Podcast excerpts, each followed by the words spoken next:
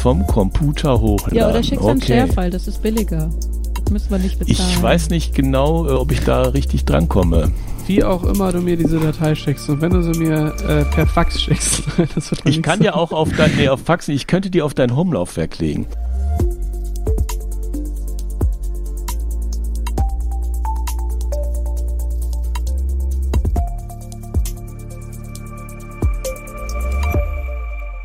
Willkommen in der vierten Folge des Focus on DevOps Podcasts. Heute wieder mit einer Methodikfolge und das, äh, worüber uns, wir uns heute unterhalten möchten, ist Agilität. Also in den verschiedensten Formen, die es dazu halt äh, zu besprechen gibt. Dazu habe ich heute zwei Gäste bei mir, die dort viel mehr aus der Praxis berichten können, als ich das kann. Und zwar haben wir die Pia dabei. Hallo Pia. Ja, hi. Und der Falco. Ja, hallo. So, also, ähm, ihr seid unsere beiden Agilisten, die heute hier mit, damit, äh, mit dabei sind. Wir haben in der ersten Folge bei der ähm, Was ist eigentlich DevOps-Folge so ein bisschen darüber geredet, was es denn überhaupt braucht, um ähm, ja, so eine DevOps-Organisation halt möglich zu machen. Und ein Punkt, auf den wir da gekommen sind, ist, dass es neben diesen ganzen technischen Tools, die wir dafür brauchen, um Automatisierung und Pipelines und alles einzuführen, eben ein Aspekt auch besonders wichtig ist. Und das ist eben dieses Thema mit den Menschen, dass man die dabei nicht vergisst und dass man auch für die die richtige Organisationsform überhaupt erstmal äh, finden muss. Ähm, daher heute eine Folge zum Thema Agilität. Ähm, und bevor ich euch äh, mit meinen Fakten darüber nerve, würde ich sagen, ähm, wäre es schön, wenn ihr beiden euch vorstellt ähm, und ein bisschen was dazu erzählt, wie ihr dann eigentlich zu diesem Thema Agilität gekommen seid. Pia. Ja, äh, wer bin ich denn? Äh, Frau in der IT, ähm, Pädagogin. Äh, ja, vielleicht kurz zu mir. Ja, also ich habe ähm, schon das mit diesem Mensch und so, das fand ich schon immer ganz spannend. Das hat dazu geführt, dass ich äh, Wirtschaftspädagogik studiert habe. Ähm, habe da immer versucht, alles auszublenden, was irgendwas mit äh, Steuern und Controlling äh, zu tun hat. Ähm, bin so auch ein bisschen zur Wirtschaftsinformatik äh, gekommen. Ähm, ich glaube, mein Bruder hatte auch das äh, beigetragen, dass ich da irgendwie kein, keine Angst vor hatte, weil er mir irgendwann mal beigebracht hat, äh, wenn du an deinem Computer ein Dialogfeld findest, wo es nur einen Knopf gibt, dann brauchst du mich nicht so um Rat zu fragen. Und ähm, irgendwann habe ich das sogar ausgeweitet auf äh, Dialogfelder mit zwei Knöpfen. Und ähm, so äh, habe ich auch als Jugendliche mich da so ein bisschen mit befasst. Ähm, habe zum Glück äh, irgendwann meinen jetzigen Arbeitgeber, die SVA, kennengelernt und ähm, genau dort hat mich das Thema äh, Mensch und IT äh, begleitet, ähm, ob jetzt in der Talententwicklung, also Studierendebetreuung oder auch als ähm, Projektleiter. Und ähm, ja, ich glaube, wie das bei vielen Projektleitern auch äh, irgendwann mal passiert ist, ist, einer, ist einem die Agilität über den Weg gelaufen. Und dann hat man so gedacht, ach, das ist ja spannend. Ähm, genau. Und gerade für einen Pädagogen kommt, spielt einem das auch gut in die Karten bei den Dingen, die man da so gerne macht. Hm. Falco, wie bist du da so zugekommen? Ja, also ich bin der Falco, also Mann, Mann in der IT. ähm, ich bin auch sehr, einen sehr klassischen Weg dazu gekommen. Ich habe mal vor ewigen Zeiten Elektrotechnik mit IT-Schwerpunkt studiert. Bin so also die An Anwendungsentwicklung gekommen, habe dann eine eher klassische Karriere gemacht über Entwickler, Teamleiter, war dann hinterher auch Abteilungsleiter in der Softwareentwicklung und habe irgendwann mal für mich angefangen, ähm, nochmal ein Zweitstudium zu machen für Betriebswirtschaft und habe ähm, am Ende des Studiums ähm, nochmal eine Diplomarbeit zum Thema Agilität geschrieben. Parallel dazu kam es aber auch dazu, ähm, dass bei meinem, einem meiner früheren Arbeitgeber ähm, das Thema aufkam und ähm, ich äh, fand das von Anfang sehr interessant, weil ich habe eigentlich immer schon so oder so ähnlich gearbeitet, auch mit dem richtigen Mindset. Ich wusste nur nicht, dass es so hieß. Und dann war es für mich natürlich sehr interessant, dass das, was ich schon jahrelang für mich persönlich praktiziert hat, auch einen Namen hat. Und äh, habe dann angefangen, mich damit zu befassen. Und wir haben das dann auch so ein bisschen in dem Bereich der Softwareentwicklung mit eingeführt und aufgesetzt. Und äh, irgendwann habe ich mich dann nochmal entschlossen, für mich äh, das Unternehmen zu wechseln.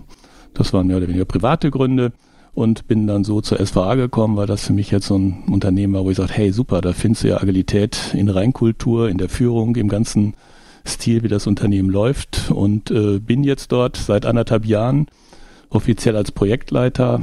Tatsächlich arbeite ich als Scrum Master in verschiedenen Projekten und sage immer so ein bisschen agiler Tausendsasser, bringe mich hier und da mit ein, wo es nötig ist und habe da unheimlich Spaß dran, mit dieser Art zu arbeiten, weil es mir einfach von meiner Persönlichkeit zu arbeiten so am nächsten liegt. Ja, und das mache ich jetzt schon ungefähr sieben Jahre, beschäftige mich mit dem Themen Agilität und agilem Arbeiten und ich hoffe, dass es noch lange so bleibt, weil es macht sehr viel Spaß. Glaube ich dir. Jetzt ist natürlich Agilität genauso wie DevOps ähm, so eine Art Buzzword, was man irgendwie an jeder Ecke hört. Und ich glaube, neben den Methoden, die ja dann doch eher definiert sind, ähm, hat man aber trotzdem auch eine eigene Interpretation ähm, des, dessen, was das eigentlich für einen selbst bedeutet oder welche Kernpunkte eines bestimmten Themas für einen jetzt wichtig sind oder welche eher vernachlässigbar sind. Deswegen wäre für mich besonders interessant auch zu erfahren, ähm, Pia, was ist für dich eigentlich, für dich persönlich, was macht bei dir die Grundfeste der Agilität überhaupt aus? Die Grundfeste, ähm, ja glücklicherweise der Mensch. ähm, ne, also wie der Falco auch schon gesagt hat, also nichts, was es früher nicht auch schon gab, ähm, aber es gibt auf einmal wirklich auch so eine ja, Bewegung, es gibt auch ähm, Methodiken und Rahmenbedingungen, die sich ähm, unter diesem großen Schirm einfinden können und da vielleicht auch die, die Brücke quasi zum ganz Persönlichen. Ähm, ich bin jemand, ähm, der gerne auch Workshops hält, der irgendwie gerne ähm, Dinge, die von anderen Menschen kommen, wieder zusammenbringt, irgendwie strukturiert, wieder reingibt. Und das ist was, ähm, was ich irgendwie bei dem Thema Agilität ähm, noch viel mehr ausspielen konnte. Also oftmals ähm, kann man als Projektleiter natürlich anfangen, irgendwie mit Methoden zu arbeiten und dann auch mal die berühmten Post-its ne, äh, rauszukramen. Ne, die, die Kollegen, die das Thema Agilität aus der Seite betrachten, ähm, schmunzeln. Ähm, und das ist tatsächlich, hat es an vielen Stellen auch für jemanden wie mich so eine Spielwiese geöffnet, ähm, dass man das tatsächlich auch nicht nur im, im Trainingskontext ähm, die Themen anbringen kann, sondern auch ähm, in diesem Kontext ähm, agile Meetings halten oder ähm, das, was, was Menschen meinen, das, was sie besser wissen, irgendwie schön wieder äh, zusammenzubringen und ähm, auch äh, zu benutzen, um weiterhin auch ähm, ja, Dinge voranzutreiben. Jetzt hast du was gesagt, das heißt agiles Meeting. Davon habe ich noch nie gehört. Ich kenne ein Meeting so, man äh, reserviert eine Stunde, dann setzt man sich zusammen und dann geht man raus und hoffentlich hat man über irgendwas Sinnvolles gesprochen und geht mit einem To-Do oder sowas raus. Wo ist da der Unterschied zwischen der Art, wie ich gerade ein Meeting beschrieben habe, und einem agilen Meeting? Also ein agiles Meeting ist zum Beispiel nicht ein flexibles Meeting für die äh, Kollegen, die manchmal Flexibilität und Agilität gleichsetzen. ähm, was ich im Hinterkopf hatte, war tatsächlich ein Meeting wie eine Retrospektive. Also ein Meeting, was zum Beispiel im Kontext von, von Scrum stattfindet, ähm, wo das Ziel tatsächlich ist, ähm, dass äh, die Gruppe ähm, nicht nur den Fokus auf das Arbeitsergebnis legt, sondern auf sich selbst. Ähm, dass sie quasi gemeinsam ähm, sich damit befassen, ähm, wie lief es denn für uns, wie lief es für uns als Gruppe, wie lief es vielleicht für, auch für mich ne? in, in meinem ähm, Sinn, wie ich so äh, die Zeit bis jetzt äh, verbracht habe, beziehungsweise den Sprint in Anführungszeichen. Ähm, und was wollen wir daraus machen? Ähm, was wollen wir mal ändern? Was wollen wir neu ausprobieren? Und hm. in dieser Art Meeting zum Beispiel kann man halt wirklich dieses verschiedene Methoden ausprobieren und kann man auch wirklich, da sind wir auch beim, ja, beim Buzzword, Falco grinst gleich auch, ähm, Servant Leader. Also da kann man halt wirklich sagen, ähm, Leute, ich, ich diene euch, indem ich ähm, euch strukturiere, indem ich euch äh, Fragen stelle und ähm, euch helfe, auch äh, Dinge zu ändern und voranzutreiben. Hm. Ich glaube, das ist bei, bei vielen Thema, wenn man halt irgendwie Meetings macht, dass das dann halt einfach nur darum geht, ähm, irgendwie miteinander über ein Thema zu reden. Aber wenn man nicht von vornherein irgendwie Erwartungen und Aufgaben so festzieht und äh, vielleicht auch ein Ergebnis schon vordefiniert, womit man dann am Ende rausgehen möchte, dann ist das häufig halt auch verschwendete Zeit und damit dann vielleicht eine Möglichkeit, das ähm, etwas mehr in den produktiven Stand zu bringen. Verstehe. Okay. Mhm. Ja. Falco, wie ist das bei dir? Gehst du damit konform oder sind für dich vielleicht noch ganz andere Sachen besonders wichtig? Also ich gehe mit dem konform, was die Pia gesagt hat. Ich bin auch froh, dass sie die menschliche Komponente erwähnt hat. Ich habe da meistens eher eine eher businessmäßige oder ähm, technokratischere Sicht auf das Ganze. Insofern denke ich, ergänzen wir uns da beide ganz gut. Also Agilität oder agiles Arbeiten ist äh, für mich, sind für mich mehrere Punkte. Der eine ist einfach mal wieder, dass wir den gesunden Menschenverstand wieder entdecken. Dass wir ein Ziel haben, auf das hinarbeiten, dass wir uns diesem Ziel schrittweise nähern. Man spricht ja auch vom iterativ-inkrementellen Arbeiten, dass wir tatsächlich zielorientiert arbeiten und nicht mehr so, wie, wie es bisher in vielen konzernartigen Strukturen ist, dass da sehr viel Bullshit-Bingo, Politik betrieben wird, dass sehr viel Wanderprediger mit ihren Missionen unterwegs sind und versuchen, ihre Interessen durchzusetzen, dass man tatsächlich ein Ziel hat und dieses Ziel dient einem Geschäftswert und dass man ein bisschen Umsatz und Geschäft macht. Also diese Business-Sicht, äh, dass man sehr, sehr stark darauf, stark darauf konzentriert ist und auch damit eine gewisse Kundenzufriedenheit auslöst. Das steht für mich auch sehr stark im, Schnick, äh, im, im Blickpunkt. Also zielorientiertes Arbeiten ohne Schnickschnack, will ich es mal nennen, mit mhm. gesundem Menschenverstand.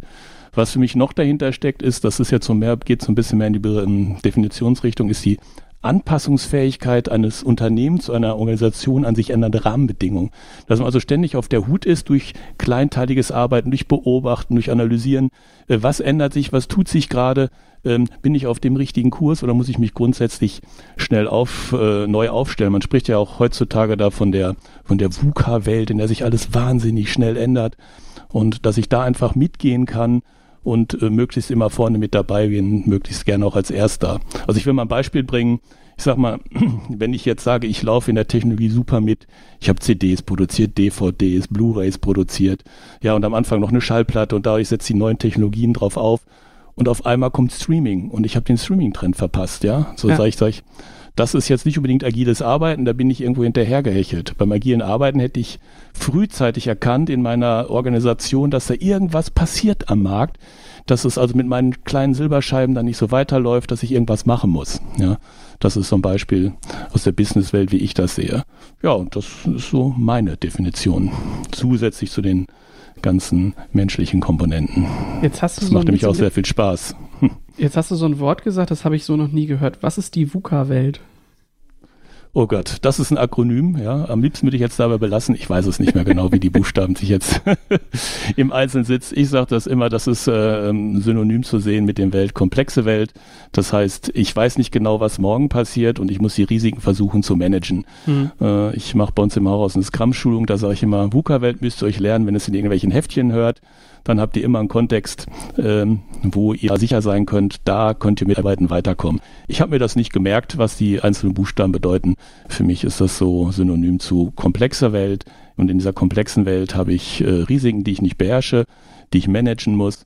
Und ich weiß nicht genau, was morgen passiert. Und deshalb hatte ich in kleinen Schritten und näher mich dem Problem halt schrittweise an und manage, was dazwischen liegt. Ja. So würde ich mich gerne jetzt hier aus der Affäre ziehen. Verstehe, alles in Ordnung. Auswendig lernen kann ich nicht, also darfst du mich nicht fragen. Apropos auswendig lernen, ich finde es auch immer schön, diese äh, Definitionen, die man so bringt, mal gegen das zu legen, was bei äh, Wikipedia steht. Disclaimer, ich bin nicht der beste Vorleser, aber ich versuche mich trotzdem mal an der Definition, die wir bei Wikipedia finden. Wenn wir da nämlich nach Agilität in Klammern Management gucken, steht da, Agilität ist ein Merkmal des Managements einer Organisation. Flexibel und darüber hinaus proaktiv, antizipativ und initiativ agieren, um notwendige Veränderungen einzuführen. Dann steht da sowas wie Hintergrund, klassische, in Klammern stabile Organisationsstrukturen sind entweder prozessorientiert oder projektorientiert oder eine Mischform davon.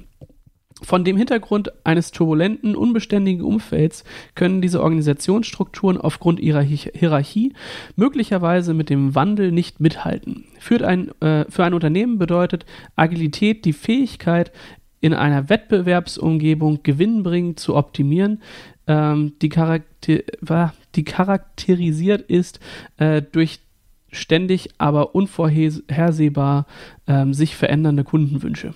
Das habe ich bestimmt falsch vorgelesen, aber ich glaube, der Punkt ist klar. Also man will wandlungsfähig sein in einem Markt, der doch eher bewegt ist und nicht statisch und stabil ist. Ich glaube, das äh, geht dann so ein Stück auch mit dem, also ich, finde, das geht durchaus konform mit dem, was ihr gesagt habt, halt irgendwie flexibel sein, sich anpassen können an das, was am Markt so passiert. Ähm, und dem Wettbewerb hinterhergehen oder vielleicht sogar den Wettbewerb definieren. Ja, also nicht nur, nicht nur zu sagen, hey, ähm, alle machen jetzt CDs, ich mache jetzt auch CDs und alle machen jetzt auf einmal irgendwie Blu-ray, dann mache ich jetzt auch Blu-ray, sondern sich zu überlegen, hey, was haben wir denn anderes äh, noch an technischen Möglichkeiten und vielleicht dann der Dienst zu sein, der sowas wie Streaming überhaupt erlaubt. Ja, also ich glaube, da ähm, würde mich mal interessieren, was diejenigen, die Spotify gegründet haben oder ähm, Deezer oder so, was die äh, vorher gemacht haben. Ob die nicht vielleicht genau in dem Business waren und gesagt haben, hey, da ist dieses Ding namens Internet, da kann man bestimmt Dinge machen, wenn man tolle Verträge schließt. Also ich denke mal, sie haben irgendwo zusammengesessen, haben gesagt, es wäre doch toll, irgendwie Musik zu hören und ich schreie nur in irgendein Gerät rein, spiel mir das Lied. Da haben sie überlegt, was sie machen können. Also ich, tatsächlich entstehen solche Sachen ja aus einem Bedürfnis heraus, einer Notwendigkeit, dass ich etwas ändern möchte oder ein Problem habe. Und dann versuche ich das natürlich mit den innovativsten und tollsten Sachen zu machen, die vorliegen. Und das wäre halt dann dieses Internet, ja. Hm. Äh, da haben sie gesagt, was können wir denn damit machen? Wir können doch irgendwo zentral was hinlegen. Oh ja, prima, da legen wir zentral was hin, dann können wir alle die gleichen Platten hören. Hm. Also so in der Art könnte ich mir vorstellen, dass die auf diese Idee gekommen sind. Ist aber nur eine Vermutung, ich weiß es nicht. Ja klar, ich meine, manchmal äh, bieten die technologischen Möglichkeiten, die man dann so unter sich ähm, ausprobiert, dann ganz unahnte äh, Möglichkeiten oder Quer Seiteneffekte, die man halt mit anderen dann ähm, halt auch nutzen kann. Und dann muss es halt, also ich meine, sowas wie, wie äh, Streaming oder überhaupt sowas wie File-Sharing gab es ja vorher auch, bloß dass das dann vielleicht eher im illegalen Bereich stattgefunden hat und irgendwann hat sich wahrscheinlich mal jemand hingesetzt und gesagt, hey, lass doch mal irgendwie dieses Ding mit den Verträgen, mit diesen ganzen Musik, äh, ähm, Konzern machen und das irgendwie auf eine Bahn kriegen, dass wir das streamen dürfen und denen Geld dafür abgeben und das halt irgendwie so ein digitaler Dienst wird, ne? Schon. Es, es spricht ja auch ein bisschen für, für ähm, Agilität und agiles Denken, dass diese Musikkonzerne sich nicht langfristig immer geweigert haben, zu sagen, wir wollen nur Platten verkaufen. Ja, dass sie dann irgendwann vielleicht auf die Idee gekommen sind, dass vielleicht eine ganz gute Geschäftsidee ist, dieses ganze Illegale. Mhm. Und äh, äh warum soll ich denn nicht mal mein ganzes Denken ändern? Denn das, das wäre ja nicht verschwunden, die illegalen Plattformen, da bin ich mir ziemlich sicher, sondern sie haben da ein bisschen aus der Not eine Tugend gemacht und haben damit auch eine gewisse Agilität bewiesen. Wie sie das jetzt komplett durch ihre Strukturen sind, weiß ich nicht, aber hier war es äh, durchaus ein Schachzug, der durchaus vernünftig war. Hm.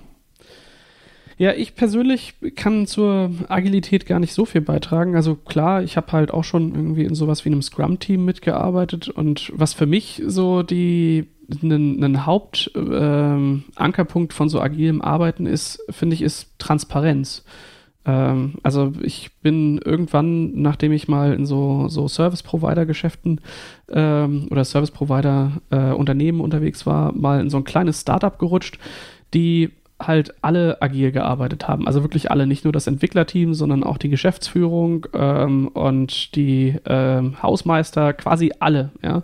Und da war für mich ganz beeindruckend, dass die sich halt irgendwie hingestellt haben und gesagt haben, was sie so tun und was für die gerade Priorität ist und man da halt ganz offen miteinander darüber geredet hat, was ich vorher aus größeren Konzernstrukturen halt gar nicht kannte. Also ich wusste nicht, was ist eigentlich gerade auf der äh, Prio-Liste von meinem Chef, womit, bearbeit, äh, womit befasst er sich gerade, äh, wo dreht sich für den so die Welt drum. Und das ist für mich etwas, äh, was da halt ähm, fundamental mit zu tun hat, dass man die Möglichkeit hat oder auch ganz bewusst Transparenz über mehrere Teams, über mehrere äh, Hierarchiestufen halt auch hinaus teilt ähm, und damit ja ganz neue Möglichkeiten der Transparenz halt bietet. Also das finde ich eine, eine sehr schöne Geschichte, die, wo ich halt zumindest sehr viel äh, Wert drauf ähm, lege, das zu sehen, wenn ich in so einem agilen Umfeld halt arbeite. Also das sind so meine Erfahrungen. Ansonsten bin ich aber eher so der, ähm, derjenige, der dann vielleicht in einem Scrum-Team mal gearbeitet hat und da ähm, halt Dinge getan hat. Super wichtiger Punkt, finde ich. Also gerade diese Transparenz, ähm, dass man halt auch einfach schafft, ähm, den ne, Kollegen, dem Scrum-Team, äh, jedem Einzelnen ähm, auch das große Bild zu zeigen. Weil wenn meine Anforderung an der einen Stelle ist, ähm, der Knopf muss rot sein und es weiß niemand, warum der rot sein soll. Und äh, jemand dachte vielleicht, naja, der ist besonders gut zu sehen, wenn er rot ist. ähm, und wenn die Umgebung davon orange ist, dann ist vielleicht äh, dieser Wunsch äh, doch nicht unbedingt zielführend. Und ähm, ist auch, ähm, glaube ich, ein großes Thema, dass man ähm, auch in einem agil arbeitenden Team äh, Dinge transparent macht und auch einfach den, den Leuten das Vertrauen und auch die Möglichkeit schenkt, ähm, Entscheidungen zu treffen, die zielführend sind. Ja, ich weiß nicht, manch, also gerade so am Anfang fand ich das auch anstrengend. Ähm, also mir jeden Tag irgendwie die Frage zu stellen, was habe ich eigentlich getan und was habe ich denn eigentlich vor? Ich bin da doch eher ähm, chaotisch unterwegs. Der, diejenigen, die mich kennen, die wissen das. Ähm, von daher hat das für mich halt auch irgendwie einfach Struktur ähm, erzwungen, die dann aber auch nicht ganz unsinnig war. Also bevor man halt anfängt zu arbeiten, sich auch mal zu überlegen, was, was wollte ich denn eigentlich heute jetzt konkret eigentlich schaffen, äh, das schafft natürlich auch Commitment und äh, ist da vielleicht auch eine ganz, ganz nette Geschichte, das einfach mal zu tun. Ja. ja, du lernst einfach dadurch, dich zu fokussieren. Ja. Absolut. Und äh, vor allen Dingen ist es auch wichtig, wenn alle sagen, was sie tun, vermindert man auch Doppelarbeit, ja. Ist ja auch mal so ein, so ein ganz entscheidender Punkt. Und wenn alle wirklich das Unternehmensziel unterstützen wollen, das Unternehmen nach vorne bringen wollen, äh, dann zieht man auch eher am gleichen Strang. Wenn man weiß, was andere machen, dann kann man sich austauschen, abstimmen. Das bringt eigentlich allen was. Ja, man bringt gemeinsam die Sache nach vorne. Also Transparenz ist ein ganz, ganz wichtiger Punkt, finde ich. Hm. Falco, jetzt hattest du vorhin gesagt, du hast eigentlich schon ähm, agil gearbeitet, bevor du überhaupt wusstest, was denn das jetzt eigentlich bedeutet, weil du eh halt so veranlagt bist und das halt so tust. Was mich jetzt mal interessieren würde, ist, ähm, wann hat man dir denn das erste Mal gesagt, dass das dann irgendwie agil ist und mit welchen Methoden hast du denn so bisher gearbeitet? Äh, wann das jetzt genau war und wie das war, weiß ich gar nicht mehr. Das waren auch mehr so Kaffeeküchengespräche. Man kennt das ja. Der eine hat von der Methode gehört. Ähm, da war da dieses Scrum äh, oder äh, da gibt es so eine neue Art zu arbeiten. Also so entstehen dann so die Gespräche und dann fängt man mal an, vielleicht danach zu googeln oder spricht nochmal mit dem anderen. Also äh, einen Zeitpunkt kann ich da gar nicht mehr definieren. Das waren aber, äh, eher sagen wir, eher gleichgesinnte Leute, die das irgendwo gelesen oder gehört hatten und dadurch ist man ins Gespräch gekommen. Also ich bin jetzt nicht der Typ, der äh, zu dem Thema tausend Bücher liest, sondern ich bin tatsächlich über das Lesen von Artikeln, viele, viele Gespräche mit Leuten, die ich sehr äh, äh geschätzt habe und immer noch schätze und auch tatsächlich über äh, Dinge wie das, was wir hier machen, über Podcasts dahin gekommen, um möglichst äh, viel von der Sache zu hören. So bin ich da irgendwie reingekommen und habe mich immer mit der mehr beschäftigt und immer mehr mein Verständnis äh, an der ganzen Sache geschärft. Letztendlich bin ich, glaube ich, irgendwann doch nicht mehr an einem Buch vorbeigekommen oder an dem äh, berühmten Scrum-Kurs, den, glaube ich, alle mal gemacht haben, ähm, um dann das Wissen nochmal so ein bisschen ähm, formal abzurunden. Ja, so bin ich eigentlich da hingekommen. Womit habe ich gearbeitet? Ich habe mit äh, Kanban-Boards gearbeitet. Ich habe das klassische Scrum-Framework habe ich schon gemacht, sehr oft. Da mache ich jetzt bei uns auch im Hause eine Schulung, die zu einer Zertifizierung führen soll, aber vor allen Dingen dazu, dass unsere Leute äh, die zum Kunden wir gehen, wissen, was ist Agilität und was bedeutet Scrum und wie kann ich mich da äh, bewegen. Das, äh, ich möchte aber an dieser Stelle erwähnen, Scrum ist für mich Agilität, nicht Agilität. Für mich ist es einfach ein Werkzeug. Ich habe mal mit etwas gearbeitet, was sich Safe nennt, in einer ganz frühen Version. Ähm, da werden die wahren Agilisten jetzt äh, den Nackenhaare zu Berge stehen, die sagen, das ist nicht agil. Aber immerhin ist es ein Versuch, Agilität zu skalieren und ich denke mal, man darf niemanden verurteilen, der mal einen Versuch unternimmt, sowas zu tun. Ja. Ob man es nun gut findet oder nicht, ist egal. Aber vielleicht gibt es Leute, die können es verwenden und wenn denen damit geholfen ist, ist das ja auch gut. Ja, so bin ich in, in, in der Art da reingerutscht und äh, habe auch in meiner Zeit als, als äh, Führungskraft da mehrere Teams mitbetreut, mehr von der äh, Personalmanagement-Seite als von der Scrum Master-Seite und äh, aktuell bin ich bei SVA in mehreren Kundenprojekten eingesetzt gewesen. Zurzeit habe ich nur einen Kunden, aber dafür hatte ich auch schon einen. Und da war ich dann ganz klassisch als Scrum Master unterwegs und habe äh, mit versucht, die Teams weiterzuentwickeln. Versucht deshalb, weil das hört ja eigentlich nie auf. Also da fängt man an und dann erkennt man wieder was, erkennt wieder was, wieder was. Und irgendwie verliert man mit der Zeit auch einen Überblick, was man schon erreicht hat, weil man mhm. eigentlich oft nur die Probleme sieht, was eigentlich schade ist.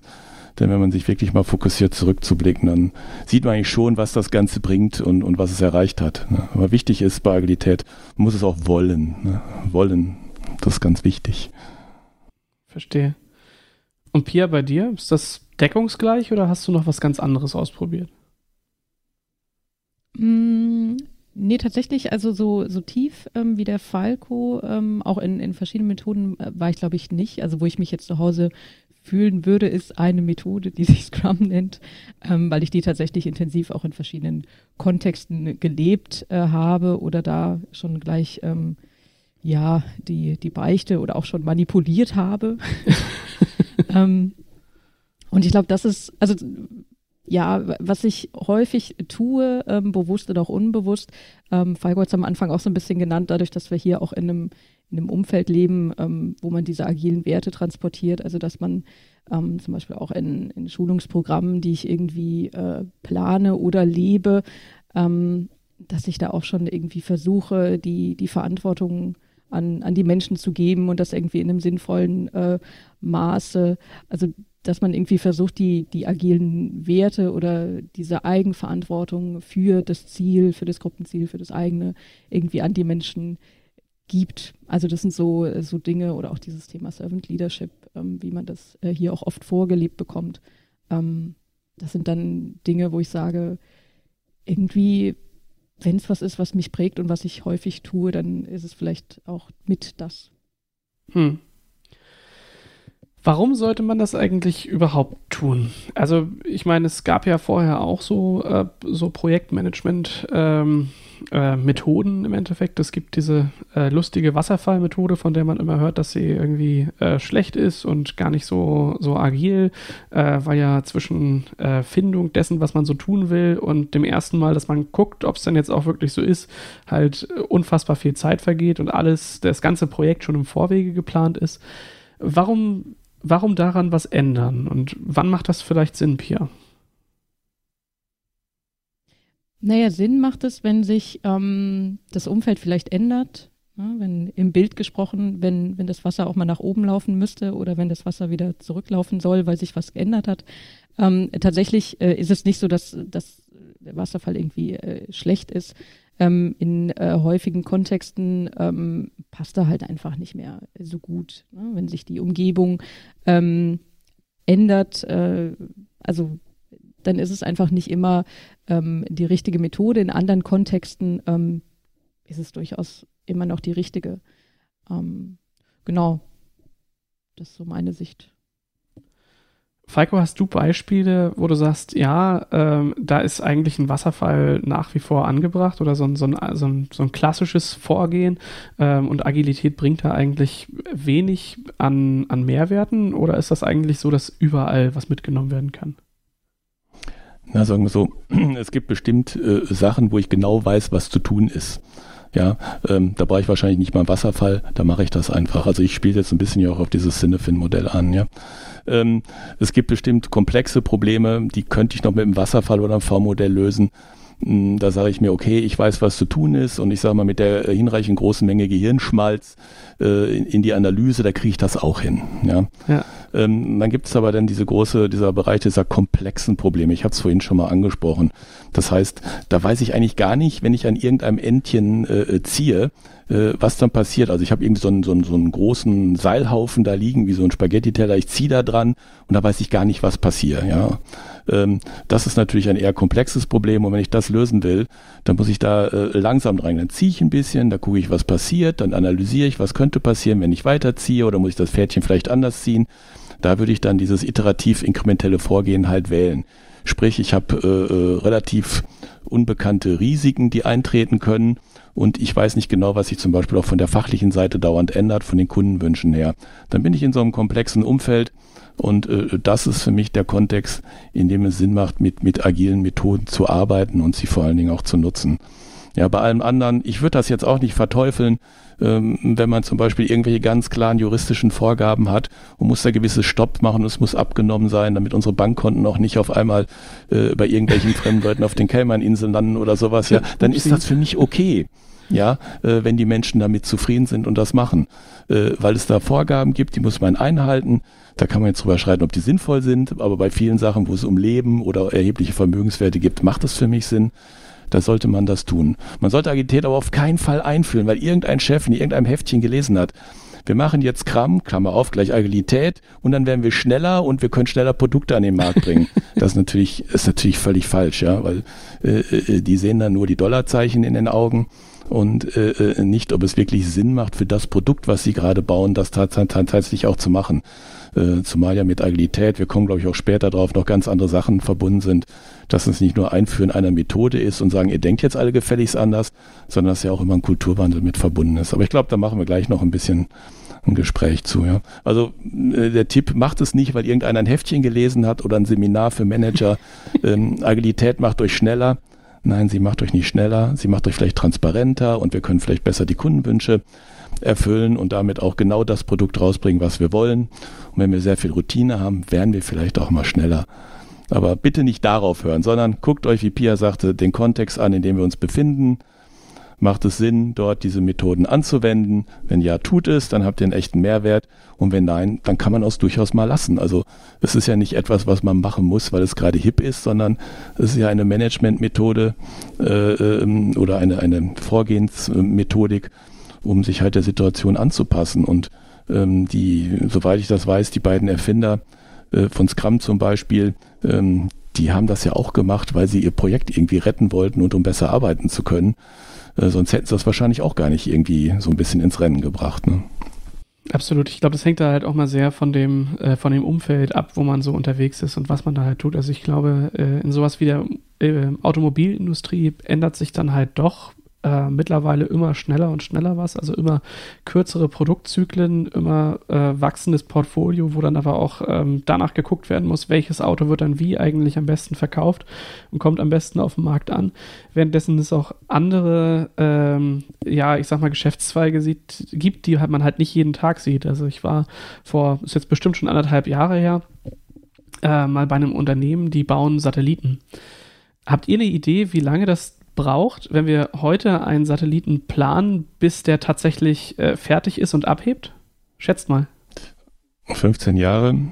Also die Amerikaner haben es in 10 Jahren zum Mond geschafft, aber ich glaube, das zählt nicht. Ich würde sagen 15 bis 20 Jahre. Pia, hast du einen Tipp? Oh. Ich hätte jetzt spontan und naiv 5 gesagt. Jahre. Ja, Falco liegt da schon, schon durchaus richtig. Äh, zwischen 15 und 20 Jahre von Projektstart bis Projektende, äh, wo die halt auch von, Pro von Problemen berichtet haben, wie ja, also ähm, da gibt's halt einen Typ, der schreibt heute irgendwie die äh, Software und eine Ingenieurin, die macht halt äh, dies und das und jenes und welches. Ähm, da kann man nicht immer davon ausgehen, also eigentlich ist der Fall relativ häufig, dass die am Ende des Projekts, wenn das Ding halt losgeht, vielleicht gar nicht mehr da sind, äh, wo man dann halt ja. ganz anders eingreifen muss, damit das überhaupt ähm, halt funktioniert. Und an sowas wie Serienproduktion bei einer Produkt bei einem Produktzyklus von äh, 10 bis 15 bis 20 Jahre Produktion ist halt gar nicht zu denken, das irgendwie äh, zu standardisieren. Also es gibt tatsächlich relativ wenige Satelliten, die halt einfach standardisiert gebaut werden, weil halt der Zyklus da äh, entsprechend lang ist. Ähm, fand ich auch sehr interessant.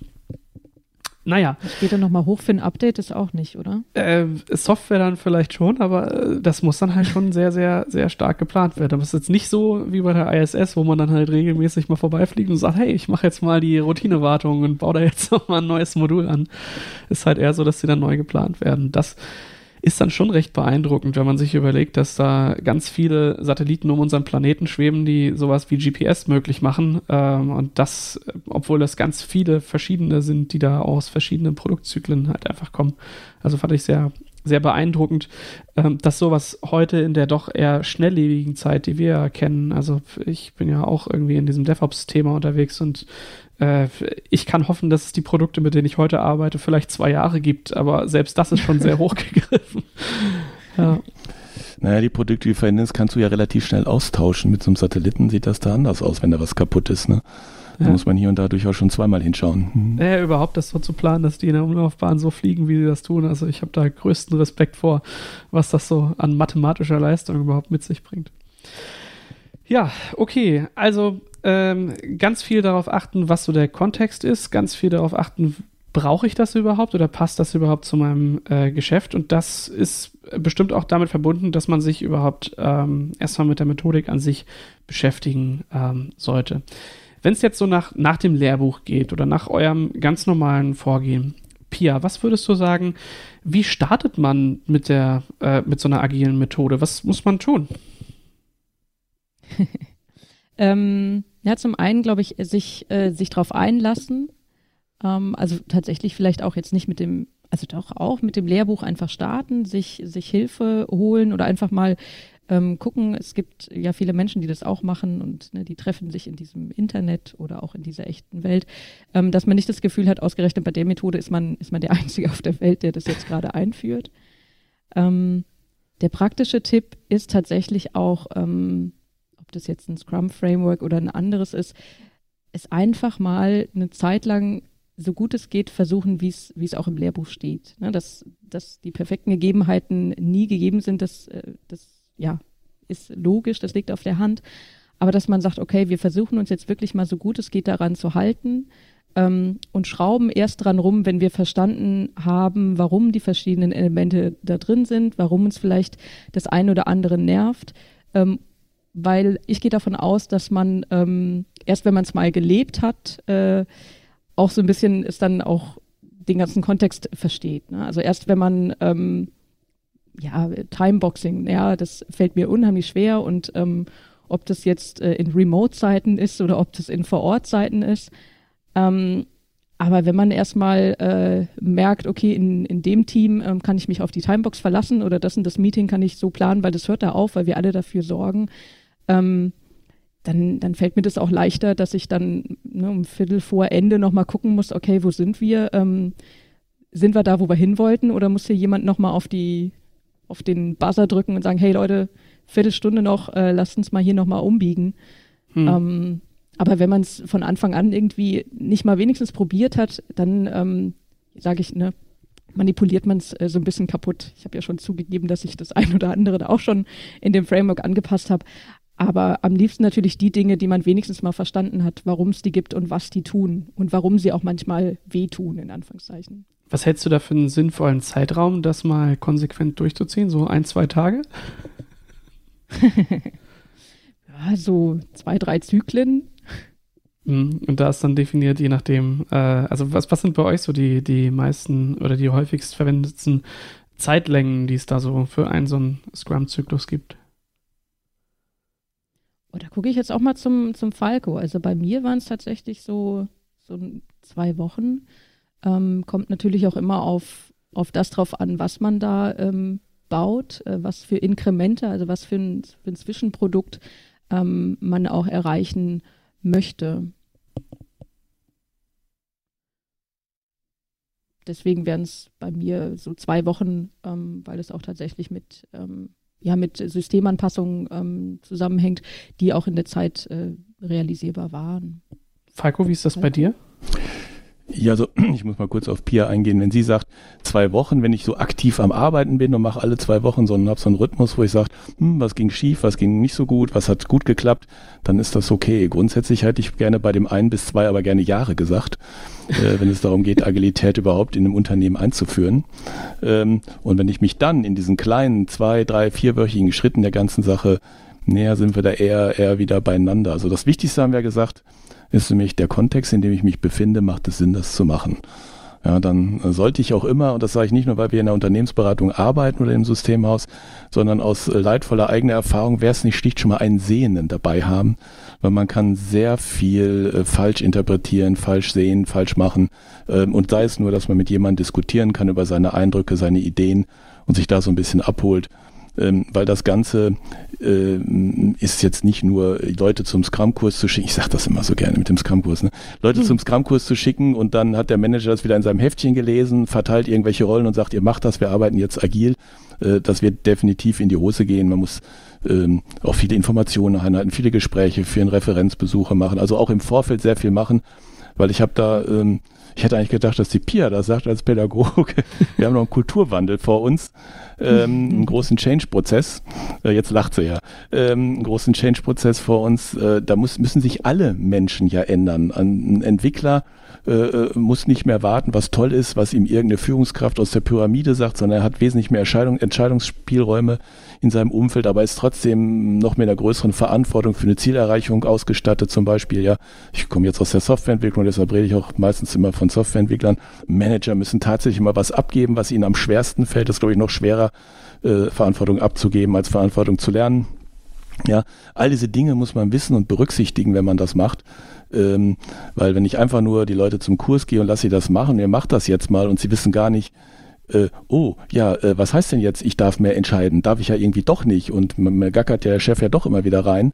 Ähm, dann, dann funktioniert das einfach nicht. Ja? Also wirklich äh, den Kontext bestimmen, Informationen einholen, sich wirklich darüber im Klaren sein, dass ich einen kompletten Change mache. Ähm, und äh, vielleicht auch meine Hierarchie ein bisschen abflachen muss. Also deshalb rede ich persönlich da eigentlich eher immer von Jahren, wenn man den Gesamtzyklus betrachtet. Wenn man sagt, äh, wir wollen es mal anführen, dann ist natürlich dieses Inspect und Adapt, wir fangen einfach mal an mit etwas, wo wir denken, da können wir am Anfang mit leben und tasten uns dann so alle zwei Wochen ran, machen Formate wie Retrospektiven etc., dann funktioniert das. Aber äh, es wird dann auch eher Jahre dauern, bis es komplett fluppt. Hm. Das ist so meine Erfahrung, doch äh, Meinung. Also ist halt nicht so, man installiert hier mal kurz ein kleines Tool und dann ist das auf einmal alles agil, sondern das, was er beschreibt, ist ja wirklich ein, ein kompletter kultureller Wandel, dieser Change-Prozess, von dem er immer wieder redet. Ähm, das würde mich schon noch ein bisschen mehr interessieren. Pia, was, was hat das mit diesem Change auf sich? Was ist denn der kulturelle Wandel, den man mal machen muss? Und wozu muss man die Leute denn überhaupt bringen, damit das klappt? Ja, das sind wir tatsächlich wieder ähm, beim Mensch. Ne? Da rede ich ja so gerne drüber. Mit denen arbeite ich auch so gerne zusammen. ähm, was halt schon hinter dem ganzen Thema auch steht und ähm, das äh, spielt tatsächlich auch in die Richtung, ne, was Falco schon erwähnt hat, dieses, diese große Veränderung. Ne? Und ähm, man, man verändert Menschen nicht äh, von nicht schnell und viele Dinge an Menschen ähm, kann man auch gar nicht ändern, sagen manche Pädagogen, die meisten sogar.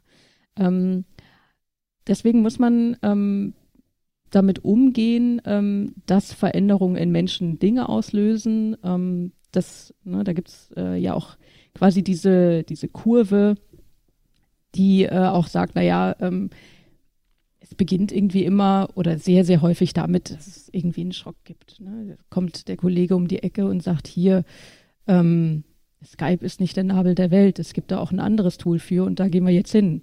Hm. Dann denke ich so, ey, ich habe mich daran jetzt gewöhnt, ich habe die ganzen Sachen, die mir daran nicht gefallen haben, da habe ich so meine Tricks äh, erfunden und ähm, jetzt kommst du da was mit um die Ecke, was jetzt viel toller sein soll. Ähm, das haben Menschen in verschiedener Dauer und in verschiedenem Ausschlag und so ist es auch ähm, dann mit dem, was weiter passiert. Also dass ne, das neue Tool ähm, kommt und dann denke ich irgendwie, ja, habe ich euch doch gesagt, ist nicht besser als das alte. Äh, irgendwann verstehe ich es dann doch, freunde mich vielleicht damit an, gibt es sogar irgendwann vielleicht sogar zu, ähm, trauer dem Alten natürlich noch nach. Und das ist ähm, so ein Zyklus, den, den kann man nicht wegreden. Ne? Da kann man nicht sagen, wenn man drei Pädagogen in so ein Projekt reinkippt, ähm, dann fangen die Leute von Anfang an zu jubeln, wenn jemand sagt, hier, es gibt eine Veränderung. Hm.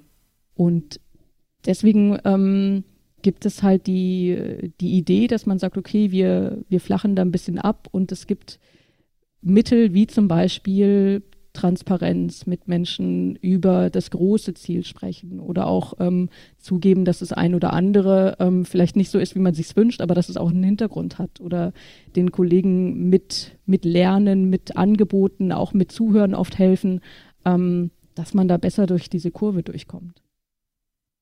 Stehe. Falco, hast du da was zu ergänzen? Nee, erstmal nicht. Also ähm, da würde ich jetzt äh, völlig mit übereinstimmen mit der Pia.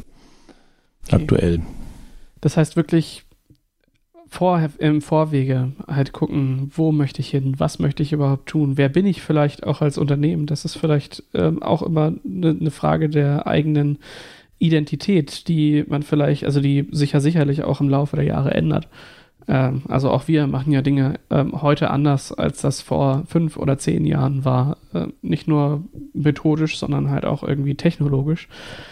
Und da macht es ja Sinn, regelmäßig sich zu fragen, wo bin ich eigentlich, wer bin ich eigentlich oder wer möchte ich vielleicht auch sein und dann sich den Weg ähm, mal zu beschreiben und zu überlegen, wo möchte ich denn eigentlich hin? Und daraufhin sich eine Strategie zu legen, bevor man jetzt sagt, hey, dieses Tool ist es und diese Methode ist es, ohne sich überhaupt erstmal mit den ganzen Rahmenbedingungen befasst zu haben. Habe ich das richtig verstanden? Ja, also völlig richtig. Ähm, und das Wichtige auch, dass man, dass man, wenn man ich als, ich sag mal, mit dem Unternehmen zum Beispiel gleichsetzt, wenn man jetzt sagt, hier, ich und mein, mein Tool, ähm, was ich aus irgendeinem Grund vielleicht nicht mehr weiter nutzen kann oder möchte, oder vielleicht habe ich auch gerade ein Magazin gelesen, ähm, wo drin steht, dass das andere jetzt äh, der neue hippe Scheiß ist, ähm, dass ich nicht davon ausgehe, dass es, dass es ein, ein einsames Ich gibt, was es gut entscheiden kann, wenn es nur umso tiefer ähm, sich Gedanken macht, sondern ähm, dass man dort anfängt, ähm, bei denjenigen, die das Ich ausmachen. Also dass man nicht nur ähm, Menschen überzeugt und ihnen irgendwie Informationen anbietet, sondern dass man sie früh auch einbindet und sagt, hier, ähm, wie ist es denn eigentlich, wie, wie kollaborieren wir denn miteinander und wie ist es denn in, in dieser Ecke, ne? wie ist es denn in dem Spezialfall und was würde das bedeuten? Ähm, was, was macht ihr denn gerade gut? Was wollt ihr denn weiterhin gut machen? Ja. Ähm, dass man nicht sagt, okay, das Tool ähm, regiert quasi, sondern dass man einfach mit den Leuten auch bespricht, ähm, was sie als sinnvoll entscheiden und wie sie Dinge tun, weil Menschen tun für gewöhnlich äh, Dinge, nach denen sie, nachdem sie drüber nachgedacht haben. Klingt irgendwie vollkommen abgefahren. okay. Ja. Was mich. Ja, mal so, mal so, aber. was mich dann auch immer noch ein bisschen interessiert ist, ähm, ihr habt ja nur ganz viele ähm, Unternehmen auf verschiedenste Art und Weise kennengelernt und da ähm, halt auch die ein oder andere Praxiserfahrung erlebt. Und was sind denn so, so Beispiele, wo ihr sagt, ja, in der Theorie steht das so, aber in der Praxis ist das dann doch ganz anders? Um euch ein Beispiel zu geben, ähm, also ich als Teil eines Scrum-Teams, äh, da gibt es ja auch irgendwie so Dailies und so Formate, die man halt einhält. Was ich halt häufig sehe, so ein Daily, das sollte ja eigentlich relativ kurz, prägnant sein. Und dass das dann halt äh, so ein Daily dahin transformiert wird, dass man sagt, jo, das findet jetzt zwei Tage, äh, zweimal in der Woche für eine Dreiviertelstunde äh, zu, statt und das nennen wir jetzt einfach Scrum Daily, was ja vielleicht so gar nicht gedacht ist. Habt ihr da noch Beispiele aus der Praxis, wo ihr sagt, ja, das kann man so machen, aber ist dann halt auch irgendwie komisch? Äh, also das mit dem Daily, das kann man aber in den Griff kriegen, dass man in einer Viertelstunde fertig ist. Das mal so als, äh, so als Randbemerkung. ähm, also ich habe bisher eigentlich noch kein äh, Scrum-Team erlebt, was schon so weit war, dass es gesagt hat, wir machen Scrum, wie es im Framework beschrieben ist. Das habe ich noch nicht betrieben. Irgendwie hatte jeder so, so ein bisschen so seine Extrawürste oder war einfach noch nicht so weit. Ich würde es einfach mal positiv wertschätzen formulieren. Ähm, die Teams waren noch nicht so weit und äh, die waren auf dem Weg dahin. Die, die sich äh, glaubten, sie waren sehr nah dran, haben meistens das Framework zum Prozess gemacht und haben es gemacht, um es zu machen ja, und äh, hatten eigentlich auch gar keinen Sinn mehr dabei gesehen bei der ganzen Geschichte. Wahrscheinlich hat man ihnen gesagt, du machst dieses Meeting, ihr wart beim Kurs und so machen wir es jetzt. ähm, dann verkommt das Ganze, ich weiß nicht, ob man das nennt man das Cargo-Kult oder wie, wenn man das macht, um es zu machen, ähm, ohne, ohne irgendeinen Sinn dahin zu sehen. Und dann hat es natürlich auch nicht den gewissen Erfolg. Also ich finde es schon gut, wenn die Teams einfach erstmal anfangen, es zu machen, noch bei Weitem noch nicht diese Reife haben am Anfang. Und dann laufen die Planungen halt ein paar Mal daneben. Sowas soll's. Irgendwann wird es schon mal funktionieren und man das Ganze eher evolutionär sich an, annähert, sich am Anfang natürlich sehr stark an dem äh, Scrum Guide und an den Büchern orientiert. Und dann, wenn was nicht klappt, gut, da muss man lernen, dafür machen wir Retrospektiven und dann entwickelt sich das viel besser, wenn man auch bei den ganzen Sachen immer eine Sinnvermittlung hat. Ja, wenn man zum Beispiel äh, äh Dailies macht, ähm, und wirklich mal äh, das auch ein bisschen mitmoderiert und gestaltet und versucht, Leute dahin zu bringen, sich kurz zu fassen und die nötigen Informationen auszutauschen. Und wenn das in Kränzchenmodus übergeht, zu sagen, hey Leute, pass auf, ihr habt doch jetzt was zu besprechen. Macht doch mal kurz aus, wann ihr euch danach trefft und besprecht es dann. Alle wissen jetzt, dass das Thema ansteht, gehen wir einfach mal einen Schritt weiter, ja. So kann man so schrittweise dahin kommen und einen eher evolutionären Prozess machen. Ähm, so, eigentlich habe ich, wie gesagt, noch nie erlebt, dass es wirklich so schön harmonisch äh, klappte, wie im Scrum Guide zum Beispiel beschrieben. Ähm, auf dem Weg sind noch alle, aber je mehr man kleinteilig vorgeht und je mehr man versucht, Sinnvermittlung zu betreiben, je besser wird das und dann sind die kleinen Schritte schon auch manchmal sehr große Erfolge und nicht wie die, die sklavisch dranhalten und es nur machen, um zu machen. Also für mich ist immer der Sinn sehr wichtig. Warum tue ich etwas? Ja, wenn man drüber nachdenkt, macht man es, haben wir gerade gehört. Und dass ich natürlich ein Ziel erreiche, was ich damit erreichen will. Wenn ich mein Business Mehrwert starten will und kriege den auf eine leicht andere Art und Weise, nenne es dann nicht mehr Scrum, sondern meine agile Arbeitsweise und schaffe das, dann ist das auch ein toller Erfolg, äh, dadurch, dass wir Produkte rechtzeitig an den Markt kriegen. Ja. Ich glaube, ich bin ein bisschen abgeschwiffen vom Thema, ne? aber ist egal. Kein Problem. Pia, hast du noch schöne Beispiele? Naja, die, hm, ja, ich hoffe, der Falco guckt heute nicht in meinen Kalender. Ich bin nämlich jemand. Das kann naja, ich jetzt gerade mal machen, Woche, Pia. Mach mal und guck mal, ob dir die drei zweitägli auffallen und die drei manchmali. Ähm, das, ja, dann also, nennst du es ja wenigstens nicht Daily, sondern manchmali. Ja, weil es nicht mehr Daily ist, weil das ja, ist doch super. Betrieb da hast du doch schon mal begriffen, also, dass es kein Daily ist. Ja, gut, okay, safe. Ähm, ein Glück, Falco redet noch mit mir. Naja, das ist so das, das eine. Ich ne, bin kein Evangelist, sagt, ne? ne? Man mag die Idee und ähm, man versucht es auch irgendwie zu machen, aber es ist kein Daily. Also es war auch nie eins. Es gab nämlich auch noch ein Nightly. Ähm, das ist so das eine, ne, wo ich selber manipuliert habe, weil ich einfach das, diesen Regelaustausch für eine, eine sehr kurze Zeit sehr schätze. Ja. Ähm, aber das ganze Framework auf, auf dieses Projekt anzuwenden, ähm, hätte keinen Sinn ergeben, weil äh, die Kollegen, mit denen ich das habe, die arbeiten so schon wunderbar genug zusammen. da muss ich jetzt nicht anfangen, was, was dran zu, äh, zu rütteln. Ähm, oder ein, ein anderes Ding, wo wir uns eigentlich auch äh, nie richtig von trennen konnten, auch äh, wenn wir da Doppelungen hatten und das war auch nicht immer sinnvoll, aber wir haben es so gerne gemocht, das Arbeitsgruppen-Meeting, was äh, in, in unregelmäßigen Rhythmen parallel zu unserem Projekt stattgefunden hat. Ähm, aber wer wären wir, um diese Zeit äh, nicht äh, trotzdem irgendwie zu füllen? Ähm, ja, also manchmal äh, bringen einen Umstände dazu, das so zu tun wenn man besondere ähm, Menschen dann auch in dem Meeting sitzen hat, wo man sagt, naja, ähm, eine Review ist jetzt vielleicht äh, nicht genau das Richtige, was jetzt diesem Personenkreis ähm, hilft. Hm. dann sagt man halt, gut, dann halten wir daran fest, wir beobachten es. Manchmal haben wir es, glaube ich, auch nicht beobachtet, sondern stoisch durchgezogen, aber ähm, es hat das Projekt weitergebracht. Vielleicht nicht in der gleichen Geschwindigkeit wie in den, in den Sprints, aber es hat äh, dem Projekt gut getan. Also, wo ich dann vielleicht am Anfang Theorie versus Praxis so ein bisschen provokativ dargestellt habe, was dann fast schon ins Negative geht, ist das, was ihr eigentlich deutlich häufiger macht, so Hacks. Also zu sagen, hey, äh, eine kleine Anpassung hier hilft uns dann eigentlich doch produktiver zu sein. Oder wenn wir eben doch nicht das, das fully fledged Framework mit all seinen Peaks und Perks reinholen wollen, brauche ich vielleicht manchmal so eine Art Essential davon und einen Ausschnitt davon, der mir hier bei diesem expliziten Problem weiterhilft.